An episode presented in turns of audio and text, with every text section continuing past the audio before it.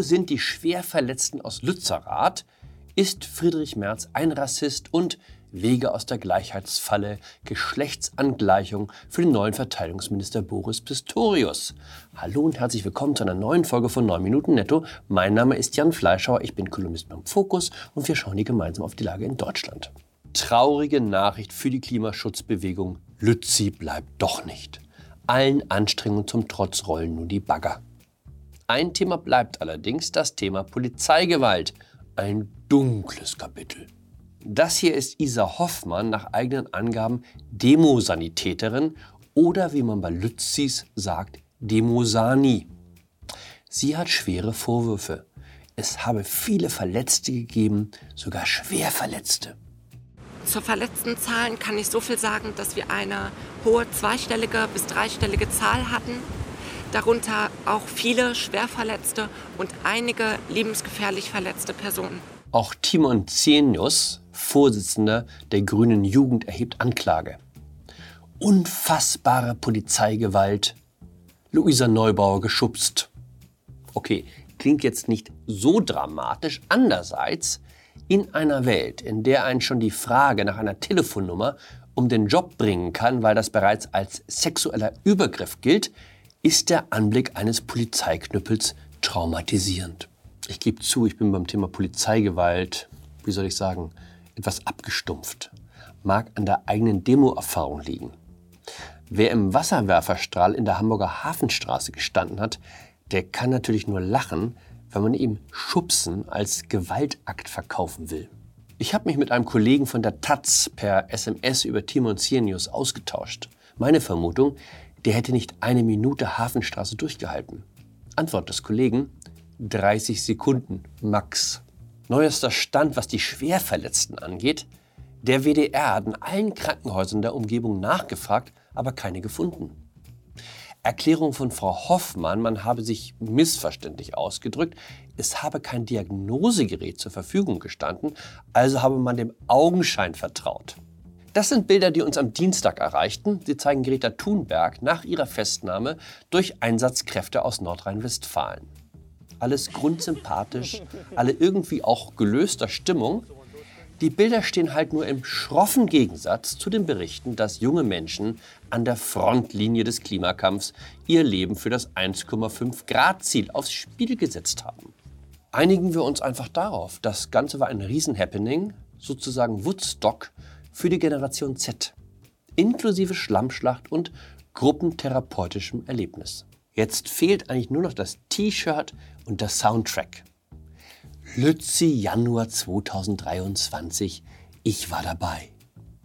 Endlich mal eine gute Nachricht aus Berlin.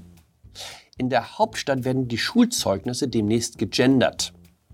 Die Schulleitungen sind angehalten, auf adressatenbezogene Formulierungen, die zur Festlegung des Geschlechts auffordern, zu verzichten.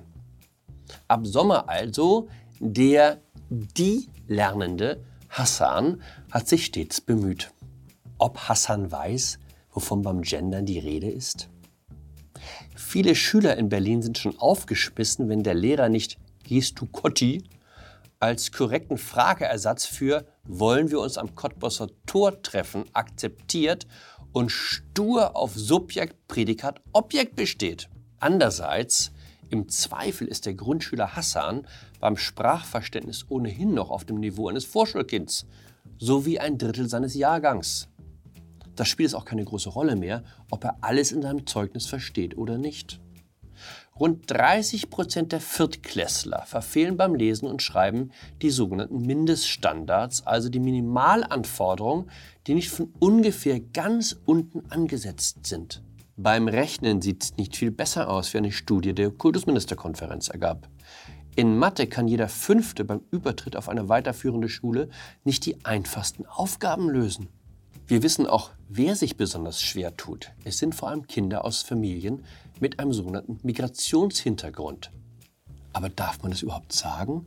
Oder ist das schon Rassismus? CDU-Chef Friedrich Merz hat sich gründlich in die Nesseln gesetzt, als er beim Auftritt bei Markus Land darauf hinwies, dass es unter Einwandererfamilien einen harten Kern aufsässiger Schüler gebe, der es an jedem Respekt gegenüber den Lehrkräften fehlen lasse. Merz sprach von kleinen Paschas. Die Äußerung wurde als so skandalös empfunden, dass die Diskussion darüber immer noch nicht ganz abgeebbt ist. Ich komme qua Heirat aus einem Lehrerhaushalt. Meine Schwiegermutter war bis vor kurzem Realschullehrerin. Ich nenne aus Rücksicht auf sie lieber nicht die Schule, in der sie tätig war. Aber die kleinen Paschas, die keinerlei Respekt zeigen, die kennt sie gut.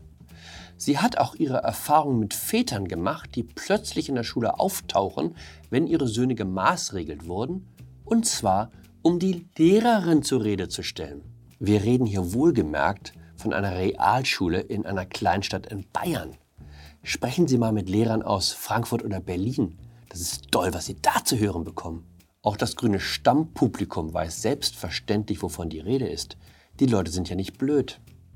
Jedes Schuljahr kann man deshalb in Städten wie Berlin eine merkwürdige Stadtteilwanderungsbewegung beobachten. Pünktlich zum Schuleinschreibetermin gibt es eine auffällig hohe Zahl von Ummeldungen aus Vierteln wie Kreuzberg oder Neukölln nach Charlottenburg und Dahlem. Es lebt sich super in Kreuzberg. Toller Altbaubestand, hippe Kneipen und Restaurants, aber sein Kind auf eine Schule geben mit einem Migrationsanteil von 80 Prozent, um Gottes Willen. Also melden sich Papa oder Mama um, damit sich Lisa und Jonas im Einzugsbereich einer Schule befinden, an der die einzigen Ausländer, auf die man trifft, die Kinder von Diplomaten oder russischen Millionären sind. Wer will es den Eltern verdenken? Ich würde nicht anders handeln. Ich halte allerdings auch keine großen Vorträge, warum das Wort Pascha rassistische Vorurteile bediene. Möglicherweise liegt hier eine Erklärung für die Aufregung über die Äußerung von Merz. Wenn Lebenspraxis und politisches Bekenntnis zu weit auseinanderklaffen, hat man entweder die Möglichkeit, das Bekenntnis der Lebenspraxis anzupassen oder die Wirklichkeit zu leugnen.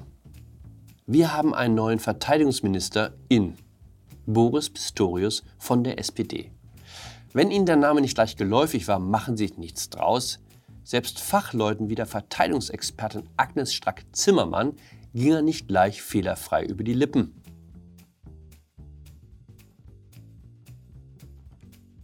Größtes Problem aus Sicht vieler in der Koalition, Boris Pistorius ist ein Mann.